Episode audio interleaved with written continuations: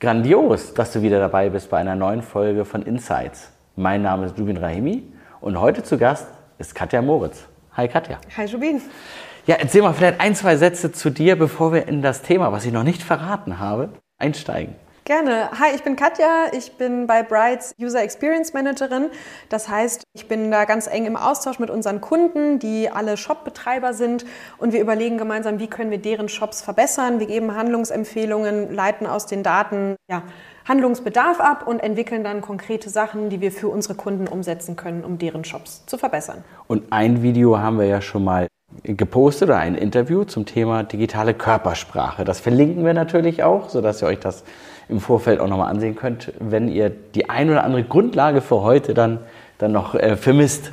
Heute geht es ja nicht um das Thema digitale Körpersprache, aber es geht um das Thema, wie bekomme ich quasi den Trigger, die Werbung, wie bei der Werbung, diesen Trigger zum Menschen hin, dass er etwas tut, wo, was wir gerne tun, ja, machen möchten, wie ein Kaufabschluss und Co. Das hat ja einen schönen Namen.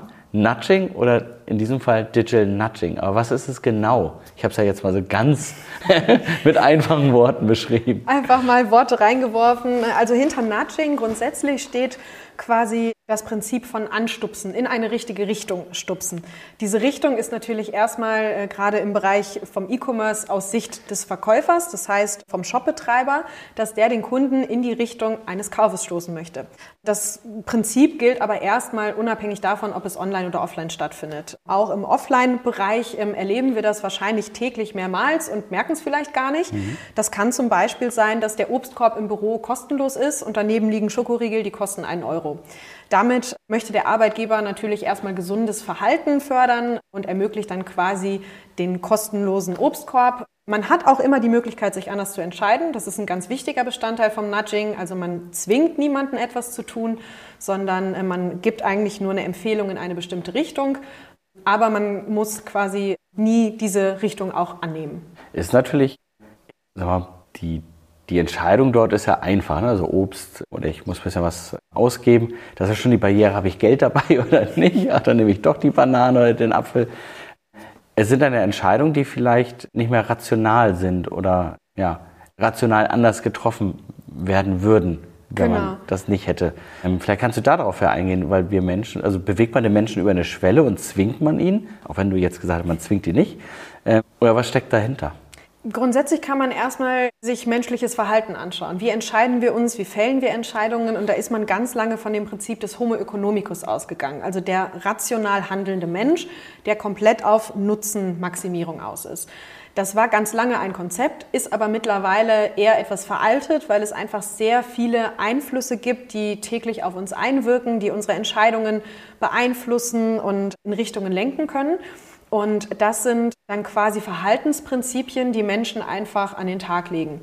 Und das Nudging oder auch digitale Nudging nutzt diese Verhaltensprinzipien, um die Kunden dann eben in bestimmte Richtungen zu lenken.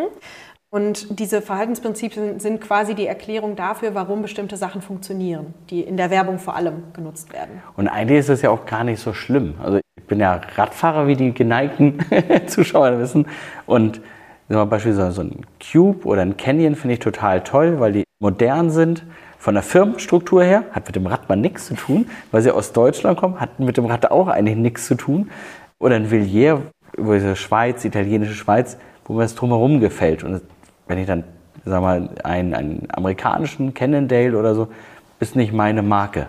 Eigentlich auch Wumpe, weil de facto fahre ich nicht wirklich schneller oder langsamer mit dem einen oder anderen Rad. Insofern tut man ja nicht, nicht wirklich was was Schlimmes. Darauf will ich ja erstmal hinaus. Man schafft ja Optionen.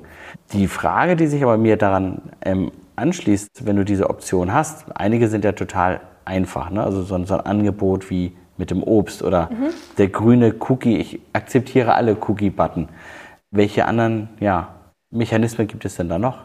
Da gibt es hunderte von Verhaltensprinzipien, die man da nutzen kann. Du sagtest auch gerade, man zwingt ja niemanden.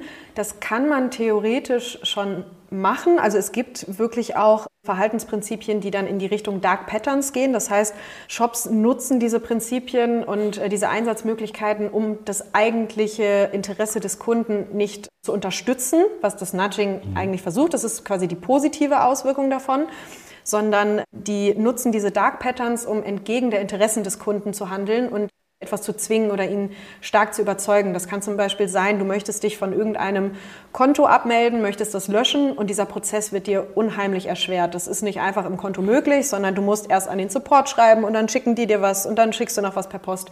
Das sind einfach Riesenprozesse, die dahinter stehen. Das gibt es also als Option auch.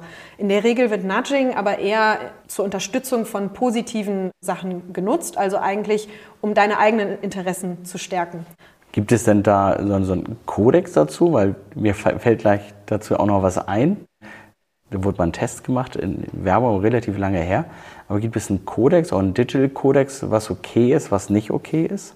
Das muss dann quasi jeder Shop für sich selbst entscheiden. Wollen wir uns das zunutze machen? Wir bei Brights machen das auf jeden Fall nicht. Also wir wollen Verhalten und Interessen positiv verstärken, aber wir würden niemanden zwingen, etwas zu tun, was er eigentlich nicht machen möchte oder entgegen seiner Interessen handeln, weil wir auch davon überzeugt sind, man merkt das ja als Nutzer. Also wenn ich als Nutzer zu etwas gezwungen werde, was ich eigentlich nicht möchte oder nach einem Kauf das Gefühl habe, das wurde mir jetzt irgendwie aufgequatscht, dann werde ich auch nicht wieder einkaufen in diesem Shop. Und dann fühle ich mich als Nutzer auch nicht wohl, da eben nochmal auf diese Seite zu gehen. Und das ist natürlich eigentlich das Schlimmste, was uns da passieren kann, weil wir wollen ja, dass die Leute zufrieden mit ihrer Entscheidung sind, zufrieden mit ihren Produkten, die richtige Wahl treffen und dann auch irgendwann wiederkommen. Jetzt komme ich mit dem Beispiel. ja. und, dann, und zwar, ich hoffe, ich bekomme es noch richtig zusammen. Es war in Amerika ein Kino, ein Kinosaal. Und in dem Film wurden dann Millisekunden Sequenzen, ich glaube, von einem Erfrischungsgetränk eingespielt. Und äh, dort, wo es eingespielt wurde, war halt einfach der, der Wunsch nach dieser Marke deutlich höher als dort, wo es nicht eingespielt worden ist. Und die Menschen konnten sich nicht daran erinnern, das gesehen zu haben, weil das so kurz war. Das packe ich mal unter Dark Pattern. Dark Pattern, was man nicht merkt. Und äh, im digitalen Umfeld kann ich mir schlecht vorstellen, dass sowas ebenso möglich ist. Aber das wäre die erste Frage. Und die zweite, weil ich will nochmal im Hin, klar, jeder der Shopbetreiber kann das natürlich für sich selber bis zu einem gewissen Grade ja auch Sachen machen. Aber gibt es dort so einen moralischen Kompass oder gibt es da eine ethische Grundlinie oder gibt es da irgendeine rote Linie, wo du sagst, ab da und handhabbar, ähm, das wäre zu viel. Also da wird es böse. Da waren jetzt gleich drei Fragen auf einmal. Aber fangen wir erstmal mit der einen. Gibt es sowas wie dieses Kinobeispiel, auch im digitalen Umfeld oder eine Studie dazu? Oder ja, noch Punkt. In diesem Kinobeispiel, da geht es ja darum, dass diese Bilder deine, ja, deine Nervenzellen, deine biologischen Prozesse im Körper anregen und du dann daraus einfach, dass du dieses Kaltgetränk siehst, vielleicht Lust darauf bekommst, weil du denkst, Zucker bringt mich immer hoch, super, brauche ich jetzt mal. Da arbeitet man natürlich dann eben mit ganz menschlichen Grundbedürfnissen, die dann befriedigt werden sollen. Man kann das aber auch eben einfach durch Prozesserschwerung, das wäre jetzt die zweite Frage, äh, wie kann man es online dann wirklich auch umsetzen? Du musst einfach Riesenhürden aufbauen, um dich von diesem Prozess abzumelden. Das kann dann eben auch sein, dass du das vielleicht etwas undurchsichtig gestaltest alles. Das könnte dann sein, dass die Abbuchungen vielleicht nicht von, wenn du eine App auf dem Handy hast, von der App selbst kommen, sondern von einem Handybetreiber oder ähm, über irgendwelche Zwischenkonten weitergeleitet werden. Das heißt, auf deinem Konto selber siehst du am Ende eine Abbuchung von 5 Euro und kannst aber nicht direkt zuordnen, dass sie zur App gehört. Also auch solche Intransparenz kann eben dann genutzt werden, damit du einfach gar nicht erst auf die Idee kommst, dich abzumelden. Okay, sowas wird, glaube ich, recht häufig genutzt, wenn ich so auf die Karte gucke und denke, was war denn das, was war denn das? Ach, das war ja das. Genau, ja. ja. Was sind so positive Bereiche, wo du sagst, da, das kann man machen? Also dieses Digital Nudging, so ein, zwei Beispiele, das sind positive Sachen, die jedem Shopbetreiber helfen, die auch wirklich eine Auswahl lassen und nicht jemanden ja, zu, ich mal so massiv zwingen, dann irgendwann einen Brief zu schicken oder ja. zu faxen. Ne? Wir akzeptieren nur Fax als oder handschriftlich geschriebene Kündigungsstücke mit mit, mit Füller, Füllfederhalter am besten noch unterschrieben. Das ist sehr vielfältig, wie man diese Prinzipien einsetzen kann. Als Beispiel könnte ich jetzt das Framing zum Beispiel nehmen. Also die Art und Weise, wie du Informationen darstellst, kann dann eben beeinflussen, wie nimmst du sie wahr und wie wertest du sie dann für dich am Ende aus. Das heißt, wenn du vielleicht mehrere Optionen anbietest und die eine ein bisschen größer darstellst, weil das diejenige ist, die am meisten gekauft wird, dann vielleicht noch dazu schreibst, das ist unser Topseller, das beliebteste Produkt. Da hast du jetzt wahrscheinlich schon alleine fünf bis zehn Prinzipien in diesem einen Beispiel drin. Mhm. Und die kannst du dann aber eben für dich nutzen, um auf ganz einfache Weise bestimmte Eigenschaften hervorzuheben. Das heißt, der Nutzer, der auf die Seite kommt, sieht dann sich zum einen darin bestätigt, damit kann ich nicht so viel falsch machen, andere finden das auch toll. Das muss ja anscheinend funktionieren, wenn so viele Leute das auch gut finden und häufig nutzen. Und du hast dann in diesem Beispiel immer die Möglichkeit, dich auch für andere Optionen zu entscheiden, also vielleicht was günstigeres oder etwas teureres. Aber es ist schon ganz klar, das ist eigentlich so die Zielrichtung, wo es hingehen soll. Da kann man auch viel mit Farben arbeiten. Du sagtest gerade schon den Cookie-Banner grün, den Akzeptieren-Button mhm. oder eine Newsletter-Anmeldung grün hinterlegen. Grün ist für uns ja immer sowas, Ampel ist rot, stopp, Ampel ist grün, wir dürfen gehen, das ist was Gutes. Dann konnotieren wir diese Farbe eben auch mit was Positivem und äh, nicht mit Warnsignalen. Und deswegen kann es dann auch sein, dass der Newsletter vielleicht öfters abonniert wird, wenn der Anmelde-Button grün hinterlegt ist. Dann habe ich, also danke dafür, dann habe ich noch eine andere Frage, weg vom Newsletter zu komplexen Sachen wie eine Autokonfiguration. Das ist mir jetzt aufgefallen, dass die Hersteller gerade sehr viel verändern. Von Volvo, die sagen, es gibt nur noch bestimmte grobe Pakete und dann kann man Farbe und noch die Felgen aussuchen und drei, vier andere Sachen und das war's. Also es sehr stark vereinfachen, diesen Prozess, wie auch ein Tesla beispielsweise, okay, Polestar ist Volvo, aber die machen es ja sehr, sehr einfach. Die deutschen Hersteller haben ja, also gerade bei allen von Audi, BMW, Mercedes, die haben ja Listen quasi wie so eine Steuernovelle, also relativ lang. Und die Kombinationen sind auch nochmal komplex, so dass man daher immer ein Studium brauchte. Mhm. Jetzt fangen sie aber an zu sagen, ähm, das sind die für dich empfohlenen Topseller. Und das finde ich halt so wahnsinnig spannend, weil äh, da machen die ja auch was mit einem. Ist das auch schon Nudging oder sind es andere Prinzipien? Hast du die Möglichkeit, dich anders zu entscheiden? Immer, ja. Okay, ja, dann. Dann ist es ein Nudging. Das ist quasi ist Obst. Ne? Die stellen das teure Obst dann vorne genau. hin und sagen. Du hast dann vielleicht immer einer Form Kosten, ob das jetzt der Euro für den Schokoriegel ist oder einfach die Zeit, die du investierst, um dich mit bestimmten anderen Zusammenstellungen auseinanderzusetzen. Aber da du ja immer die Auswahl hast und quasi nur eine Option gehighlightet wird, ist es im Prinzip Nudging, ja. Also Nudging ist schon im digitalen Umfeld überall. Man muss es nur erkennen und ich glaube, als Shopbetreiber glaube auch wissen, wie kann ich das dann für sich nutzen. Absolut. Gibt es vom, vom Persönlichkeitstyp her auch Unterschiede, wie ich nudgen sollte? Auf jeden Fall. Also jemand, der vielleicht sehr preissensibel ist, äh, den kann man dann natürlich eher auf Filter hinweisen, die dann die Preissequenz eingrenzen, die dann vielleicht Produkte hervorheben im Sale-Bereich.